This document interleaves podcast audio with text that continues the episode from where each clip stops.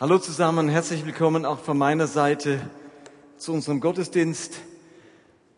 Ich bin ganz beglückt von dem Seminar, das wir die letzten beiden Tage hatten mit Professor Dr. Siegfried Zimmer.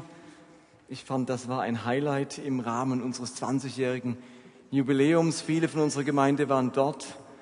Und ich fand gestern Abend bei unserer Party, die wir dann noch gefeiert haben, das ein wunderschönes Bild wie da der Professor auf dem Sofa sitzt mit einem Gläschen Wein und zehn Leute um ihn rum, die ihm gespannt lauschen, was er dann noch so zu erzählen hat. Ich finde, das ist so ein Bild, was Lernen und Neugierde im geistlichen Bereich bedeutet und wie das aussehen kann. Er hatte morgen schon beim Heimreisen schon eine Idee gehabt, was er beim nächsten Mal bei uns machen könnte. Er hat die ganze Nacht überlegt, was könnte ich in der Vineyard nächstes Mal machen. Also vielleicht laden wir ihn wieder ein nächstes Jahr. Wir sind inmitten einer Predigtserie mit dem Thema, das war noch nicht alles, da kommt noch was. Und unser heutiger Gottesdienst ist ein bisschen speziell, aufbauend oder anschließend an das, was ich heute predigen möchte. Nehmen wir uns heute ein bisschen länger Zeit wie sonst zum Singen, zum Anbeten, und ich mache eine kürzere Predigt, damit wir mehr Zeit dafür haben. Und es hat ganz viele Stationen in diesem Gottesdienst aufgebaut, deren Bedeutung wir euch dann noch ein bisschen näher erklären im Lauf der Predigt und kurz danach. Wir beschäftigen uns also mit dem Thema, das war noch nicht alles, da kommt noch was. Und in so manchem Gespräch mit euch in den letzten Wochen ist mir genau diese Tatsache entgegengekommen, dass Menschen in der Situation waren, beruflich, familiär, persönlich, wo sie dachten, das war's jetzt, da geht nichts mehr, da kommt nichts mehr. Ich bin in der Sackgasse, ich stoße an, äh, die Stelle ist gekündigt oder ähm, äh, irgendwas Persönliches, da geht's nicht mehr weiter, da bin ich in der Sackgasse und plötzlich im letzten Moment war es eben dann doch nicht alles. Und dann ging plötzlich noch was. Und das, wonach man sich gesehnt hat, ist im letzten Moment doch noch eingetroffen. Und wir sind der tiefen Überzeugung, dass Gott so viel mehr für uns hat, als wir überhaupt erwarten und als wir erhoffen. In der Bibel heißt es immer wieder, wir haben uns ein paar Verse aus dem Epheserbrief angeschaut, dass Gott mehr, weit mehr über das hinaus uns beschenken möchte, als wir uns vorstellen können. Und wir machen das jetzt über ein paar Wochen, weil unser tiefer Wunsch ist, dass dieser Gedanke uns nicht mehr loslässt, dass der uns zutiefst prägt, dass wir uns davor hüten, zu schnell aufzugeben, dass wir uns davor hüten, unsere Hoffnungen und unsere Erwartungen einfach sausen zu lassen. Unzählige Geschichten aus der Bibel zeigen, da kam immer noch was, wenn Menschen dachten, das ist es gewesen. Und wir wünschen uns in ganz vielen unserer Lebensbereiche, dass etwas geschieht, dass noch etwas kommt, dass unser Glaubensleben wieder Fahrt aufnimmt, dass in unserer Ehe wieder etwas in Bewegung kommt, dass unser beruflicher Werdegang aus der Sackgasse herauskommt, dass die ersehnte Veränderung oder Heilung endlich geschieht und dass meine Fragen und Krisen sich nicht festsetzen, sondern überwunden werden. Und das alles dürfen wir erhoffen, weil Gott sich ein leidenschaftliches Glaubensleben wünscht, weil er sich gesunde und kraftvolle Ehen wünscht, weil er wünscht, dass wir unser Potenzial entfalten können, auch beruflich, und dass wir unsere, über, äh, unsere Schwierigkeiten und Probleme überwinden können. Ich glaube zutiefst an einen gütigen Gott. Das letzte Wort im Reich Gottes hat die Liebe Gottes. Wir haben es gestern gehört, Gottes Wesen ist Liebe. Wir haben einen zutiefst gütigen Gott und es gibt diesen wunderschönen Vers im Buch Jeremia, wo es heißt, mein Plan mit euch steht fest, sagt Gott. Ich will euer Glück und nicht euer Unglück. Ich habe im Sinn, euch eine Zukunft zu schenken, wie ihr sie erhofft. Das sage ich der Herr. Und zunächst ist das zum Volk Israel gesprochen. Aber wie so viele Verheißungen, die dem Volk Israel gelten, nehmen wir die heute ganz persönlich, für uns als Christenheit und für uns ganz persönlich als Nachfolger. Gott hat ein Bild von unserer Zukunft. Ein wunderschönes Bild. Ein Bild, das wir oft selbst noch gar nicht sehen. aber in das wir hineinwachsen sollen. Ist doch ein fantastischer Vers. Gott will unser Glück und er hat was im Sinn, uns Zukunft zu schenken. Wie wir sie erhoffen, und Paulus setzt dann noch eins drauf im Neuen Testament, noch über das hinaus, was wir erhoffen. Beim Volk Israel war Gottes Plan, ihnen ein weites Land zu schenken. Raus aus der Sklaverei in ein Land, in dem Milch und Honig fließen. Das hat er sich erdacht für sein Volk. Die Sklaverei in Ägypten, die war noch nicht alles. Da kam noch was. Ein weites Land, ein Spielfeld, wo man sich entfalten kann, wo dieses Glück entstehen kann, wo Leben in Fülle entsteht. Und das ist uns allen zugesprochen. Und die Frage ist, leben wir schon in diesem Land? Nehmen wir es in Anspruch? Bespielen wir unser Spielfeld? Und das ist so ein gutes Bild mit der Landnahme. Deswegen haben wir letzten Sonntag uns zwei Prinzipien angeschaut aus diesem Prozess der Landnahme. Wie ist denn es dem Volk Israel gelungen, ihr Land einzunehmen? Wie haben die das geschafft? Was war da ganz wichtig? Und ich möchte heute gern einen dritten Aspekt aufzeigen. Wie gelingt es, das Land einzunehmen, das Gott uns zugesprochen hat? In diese Zukunft hineinzuwachsen, die Gott für uns im Sinn hat. Da lernen wir ganz viel aus dieser Landnahme. Die Israeliten, die hatten Ägypten bereits verlassen und sind jetzt bereits unterwegs in Richtung ihres verheißenen Landes, in Richtung Kanaan. Und bereits zu Beginn der Reise merkt man ganz schnell, dass ihnen die 400 Jahre Sklaverei immer noch in den Knochen stecken. Sie sind nämlich voller Zweifel, voller Minderwertigkeit, voller Ängste. Es fällt ihnen ganz schwer zu erwarten, dass wirklich da noch was kommt und dass für sie eine Zukunft besteht. Es fällt ihnen ungeheuer schwer, Gott zu vertrauen und sie fordern ihn immer wieder heraus. Sie jammern und am Ende sehnen sie sich schon nach kurzer Zeit zurück an die Fleischtöpfe Ägyptens, die es wahrscheinlich so nie gegeben hat. Ich glaube nicht, dass Hebräer, Zwangsarbeiter große Fleischtöpfe hatten. Aber im Rückblick ist die Vergangenheit immer rose. Kennt ihr das? Und sie sehnen sich zurück an die Fleischtöpfe Ägyptens. Und dann sagt Gott zu Mose, dass er einen Engel mitschickt auf ihre Wüstenwanderung, aber selbst, er selbst nicht dabei sein wird, weil ihm sonst noch der Geduldsfaden reißt. Das ist sehr menschlich dargestellt im Buch Exodus.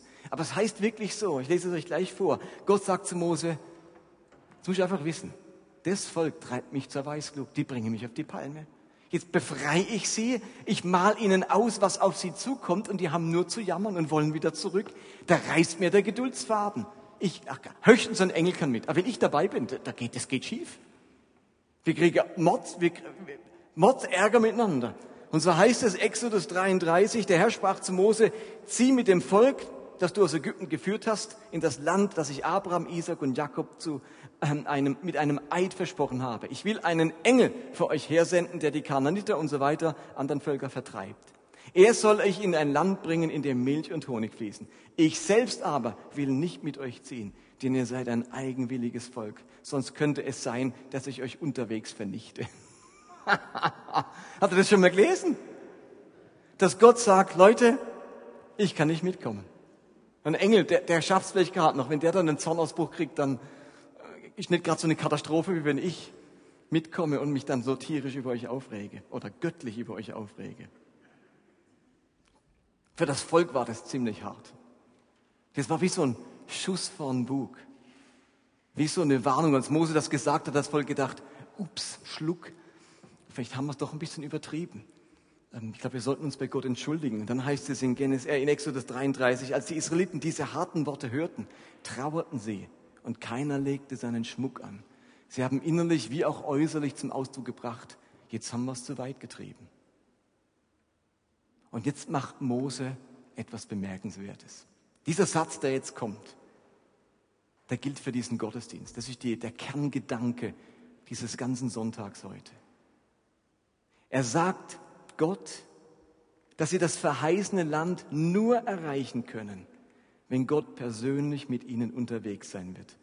In Vers 15 heißt es, da entgegnete Mose, wenn du nicht selbst mit uns gehst, dann führe uns nicht von hier weg. Denn woran soll man erkennen, dass du deinem Volk und mir wohlgesinnt bist? Doch einzig daran, dass du mit uns ziehst und wir uns deshalb vor allen anderen Völkern auf der Erde auszeichnen. Mose erfleht die Gegenwart Gottes. Sei mit uns.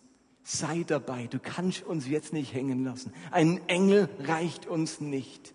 Wenn du nicht da bist, wenn du nicht mit uns bist, wenn du nicht gegenwärtig bist, dann müssen wir gar nicht weiterziehen. Dann ist es das gewesen. Dann war das alles. Dann kommt für uns nichts mehr. Und ihr müsst euch bewusst machen, dass diese Stelle einen religionsgeschichtlichen Wechsel einläutet. Was meine ich damit? In der Antike war es bis dahin so, dass alle Götter Lokalgottheiten waren. Ein Gott war immer der Gott eines Landes. Der war lokal begrenzt. Der Gott der Ägypter war in Ägypten. Der Gott der Hethiter war in ihrem Land. Und der Gott der Kanaaniter war im Lande Kanaan. Diese Götter waren lokale Gottheiten. Wenn man also von einem Land in das andere zog, dann wechselte man von dem Herrschaftsbereich eines Gottes in den eines anderen Gottes. Der Gott der Hethiter, der war eben nur im Land der Hethiter. Und wenn man nicht im Land der Hethiter war, dann ging man ins Ausland, dann ging man in das Land fremder Götter. Das war die Vorstellung der, in der Antike von den Göttern. Wenn man also eine Grenze überschreitet, da war man plötzlich unter dem Einflussgebiet eines anderen Gottes. Kam man ins Gebiet der Philister, dann hatte man es mit dem Gott der Philister zu tun, denn der herrscht in ihrem Gebiet. Und wenn man umherreiste, dann reiste nicht Gott mit einem, sondern man reiste in die Gebiete verschiedener Götter. Und das war auch das Verständnis der Israeliten zur damaligen Zeit. In Ägypten hatten sie es mit Lokalgottheiten zu tun. Und jetzt sagt Gott, oder Mose sagt jetzt zu Gott, reise mit uns, sei mit uns unterwegs, reise mit uns in das Gebiet anderer Gottheiten. Wir wollen nirgends auf deine Gegenwart verzichten. Und religionsgeschichtlich verändert sich hier die Vorstellung von Gott. Jahwe ist nicht länger Lokalgottheit, sondern Gott eines Volkes. Er ist der Gott der Hebräer, der überall dort ist, wo die Hebräer sind, egal wo die gerade sind, egal in wessen Hoheitsgebiet die sich befinden. Plötzlich ist ihr Gott immer mit dabei. So eine Frechheit. Was fällt denn dem Gott ein? Der hat mal schön in seinem Land zu bleiben. Das ist das Herrschaftsgebiet eines anderen Gottes. Und das war halt so die antike Vorstellung, die, die stimmt ja auch überhaupt nicht, aber die hatten die Menschen damals, auch die Israeliten, die hatten ja den Jahwe noch gar nicht gekannt, den lernen die ja gerade erst kennen. Und jetzt sagt Gott, er sagt Mose, Gott sei mit uns unterwegs. Du musst immer gegenwärtig sein. Wir reisen durch das Gebiet vieler verschiedener Völker. Sei mit uns unterwegs. Und dann sagt Gott zu Mose, der Herr antwortete ihm, ich selbst werde mit dir gehen, Mose. Ich will dir Ruhe verschaffen. Und ab jetzt, ab jetzt geschieht etwas ganz Bedeutsames. Ab jetzt ist Gott immer gegenwärtig. Er ist immer bei seinem Volk, auf der ganzen Reise, bis sie in ihrem zugesagten Land sind. Und plötzlich unterscheidet sich der Gott Israels von allen anderen Göttern. Denn der Gott Israels ist nicht länger Lokalgottheit, sondern ein Gott, der mit seinem Volk unterwegs ist, egal wo es sich befindet. Ich lese nochmal den Vers 16. Woran soll man erkennen, dass du zu mir und diesem Volk hältst? Doch nur daran, dass du mit uns gehst. Was sonst sollte uns unterscheiden von allen Völkern auf der Erde?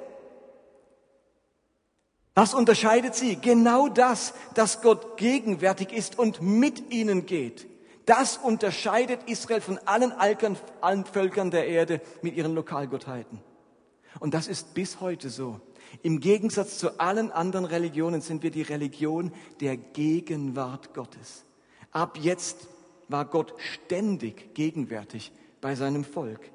Wir lesen zum Beispiel in 4. Mose 14, auch die Bewohner von Kanaan haben gehört, dass du, Herr, mitten unter uns bist und dich uns sogar zeigst. Sie wissen, dass deine Wolke über uns steht, dass du uns bei Tag in der Wolkensäule vorangehst und bei Nacht in der Feuersäule. Da konnten sogar alle sehen, der Gott ist immer dort, der ist immer bei dem Volk, egal wo die gerade sind, ob sie da in der Wüste sind, jetzt sind sie schon wieder dort in der Wüste, jetzt sind sie an der Grenze, der Gott ist immer mit dabei. 2. Mose 13 heißt es, und der Herr zog vor ihnen her am Tag in einer Wolkensäule, um sie den rechten Weg zu führen und bei Nacht in einer Feuersäule, um ihnen zu leuchten, damit sie Tag und Nacht wandern konnten. Niemals wich die Wolkensäule von dem Volk bei Tag, noch die Feuersäule bei Nacht. Dieser Gott war immer gegenwärtig. Was wir jetzt also erleben, ist die ständige, konstante Gegenwart Gottes bei seinem Volk. Das ist unser Gott immer gegenwärtig. Und das ist so ein wichtiger Gedanke für uns. Gott ist immer mit uns. Das gehört, Gott ist immer mit uns. Gott ist immer für uns. Er ist immer dabei. Jesus bestätigt das dann im Neuen Testament, dass diese konstante Gegenwart in unserem Leben ist, indem er sagt, wo zwei oder drei zusammenkommen, da die zu mir gehören, bin ich mitten unter ihnen. Und am Ende sagt er, ich bin immer bei euch, jeden Tag, bis zum Ende der Welt. Verse kennen wir. Aber das ist etwas ganz Besonderes. Da ist ein Gott, der immer mit uns ist. Das haben die Menschen damals nicht so gekannt. Da musste man die Götter aufsuchen. Da musste man die Gegenwart der Götter erflehen. Da musste man an die Orte gehen, wo die Götter wohnen. Und jetzt ist dieser Gott immer mit uns. Zum Glück müssen wir heute nicht wie damals Mose ihn überreden, mit uns zu kommen. So fremd uns das heute ist, aber für das Volk Israel war das eben die wichtige, der wichtige Wechsel in ihrer Gottesvorstellung. Was mich an diesem Mose begeistert, ist seine tiefe Sehnsucht und sein Verlangen nach der Gegenwart Gottes. Wenn du nicht selbst mit uns gehst, dann führe uns nicht von hier weg. Dieser Mose wollte nichts tun ohne Gott und dessen Gegenwart. Er wusste, dass das verheißene Land, das Zugesagte, die Zukunft, die auf sie wartet, nicht erreichbar ist ohne die Gegenwart Gottes. Und darum hat er sich danach ausgestreckt und Gott keine Ruhe gelassen, bis er mit ihnen zog. Das ist so eine wichtige Lektion aus dieser Wüstenwanderung. Gott keine Ruhe lassen, sei mit uns. Wir wollen deine Gegenwart. Jesus formuliert das ähnlich, indem er im Johannesbrief in Kapitel 15 sagt, ich bin der Weinstock, ihr seid die Reben. Wer in mir bleibt und ich in ihm, der bringt viel Frucht, denn ohne mich könnt ihr nichts tun. Ohne mich könnt ihr nichts tun. Mose hatte das damals schon verstanden. Ohne deine Gegenwart können wir nichts tun. Da erreichen wir nicht unsere Ziele. Was heißt das jetzt für uns? Auch wir sind ja unterwegs in unser verheißenes Land. Dieses Land, von dem wir seit Wochen reden. Das, was noch auf uns wartet, das, was noch kommt, das, was Gott uns anvertrauen möchte, womit er uns beschenken möchte, wohin er uns bringen möchte. Und neben den beiden Lektionen der vergangenen Woche lautet die heutige Lektion, dass wir das, was Gott uns schenken möchte, nur erreichen mit Gottes Gegenwart. So wenig wie Israel es sich erlauben konnte, ohne Gott unterwegs zu sein zum verheißenen Land, genauso wenig können wir uns erlauben, ohne Gottes Gegenwart unterwegs zu sein. Was heißt das jetzt Gottes Gegenwart? Muss man sich die einfach vorstellen? Und warum muss ich überhaupt um die Gegenwart bitten, wenn Gott sowieso immer gegenwärtig ist? Also ist er denn jetzt da? Da muss ich mich doch gar nicht danach ausstrecken. Warum machen wir so einen Gottesdienst, wo wir uns jetzt ganz viel Zeit nehmen, in die Gegenwart Gottes zu kommen? Lasst mich euch noch zum Schluss ein Bild bringen, ein Bild von einer Steckdose. An der Steckdose ist immer Strom. Da ist immer Strom drauf. Deswegen ist bei uns zu Hause gerade so ein Sicherungsstecker drin, weil unsere Tochter seit neuestem die, auf die Idee kommt, was in die Steckdose zu stecken. Da ist aber immer Strom drauf. Strom ist immer da. Versteht ihr das? In meinem Haus ist Strom, in eurem Haus immer da, immer in der Steckdose. Aber damit dieser Strom Auswirkungen hat, muss ich den Stecker in die Steckdose stecken. Ich muss nicht beim Elektrizitätswerk anrufen, schick mal wieder Strom. Der ist immer da, der Strom. Aber ich muss den Stecker reinstecken. Um was wir ringen, ist nicht die Gegenwart Gottes, als wäre sie ständig weg. Bei Gott herrscht kein Stromausfall. Gottes Gegenwart ist immer da. Er ist immer mit uns und immer für uns. Aber wisst ihr, was uns passiert? Wir ziehen den Stecker aus der Steckdose. Wir kappen die Verbindung. Und was wir, was ich heute Abend sagen möchte, ist, Gott ist immer da. Gott hat sich entschieden, immer mit uns zu sein. Der ist mit uns, für uns, in unseren Herzen, will der gegenwärtig sein. Aber wir können wie im Bild den Stecker ziehen. Wir können uns loskoppeln von dieser Gegenwart. Wir können uns davon entfernen. Wir können innerlich eine Distanz aufbauen zu Gott. Wir können anfangen, die Dinge selbst zu tun, ohne ihn, ihn nicht mehr in unser Leben hineinzulassen, mitreden zu lassen, mitbestimmen zu lassen, uns auf seine Kraft verlassen, auf seine Liebe und auf seine Gegenwart verlassen. Das passiert und deswegen müssen wir den Stecker in die Steckdose stecken. Fromm ausgedrückt, wir kommen in die Gegenwart Gottes. Im Bild ausgedrückt, wir stecken unseren Stecker in die Steckdose. Und wir haben heute ganz unterschiedliche Stationen aufgebaut, die uns helfen, in die Gegenwart Gottes zu kommen. Das geschieht, indem wir da hinten vielleicht ein Bild malen und sagen, Gott, inspiriere mich, ich will es in deiner Gegenwart irgendwie künstlerisch zum Ausdruck bringen, was dir auf dem Herzen ist. Oder indem ich Gebet empfange, für mich beten lasse. Die Anina sagt gleich was zu den Stationen ausführlich aber es geschieht auch durch die Lieder. Wir machen Musik nicht, weil wir alle so leidenschaftliche Musiker sind. Wir könnten sonst auch in der Chor gehen oder irgendwo in, bei der Fasnacht einfach mitspielen. Wir machen mehr als das, weil wir davon überzeugt sind, dass Lieder und Anbetung uns ganz stark in diese Gegenwart Gottes bringt. In die Gegenwart Gottes den Stecker einstecken geschieht durch Gebete, die wir sprechen die wir miteinander sprechen oder für uns selbst. Die kommenden 45 Minuten gehören dieser Gegenwart Gottes.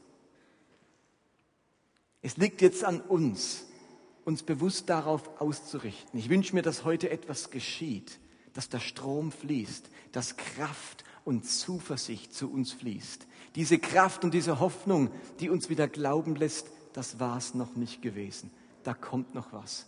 Diese Kraft und diese Weisheit, die uns sehen lässt, was Gott für uns vorbereitet hat, zu welcher Hoffnung wir berufen sind.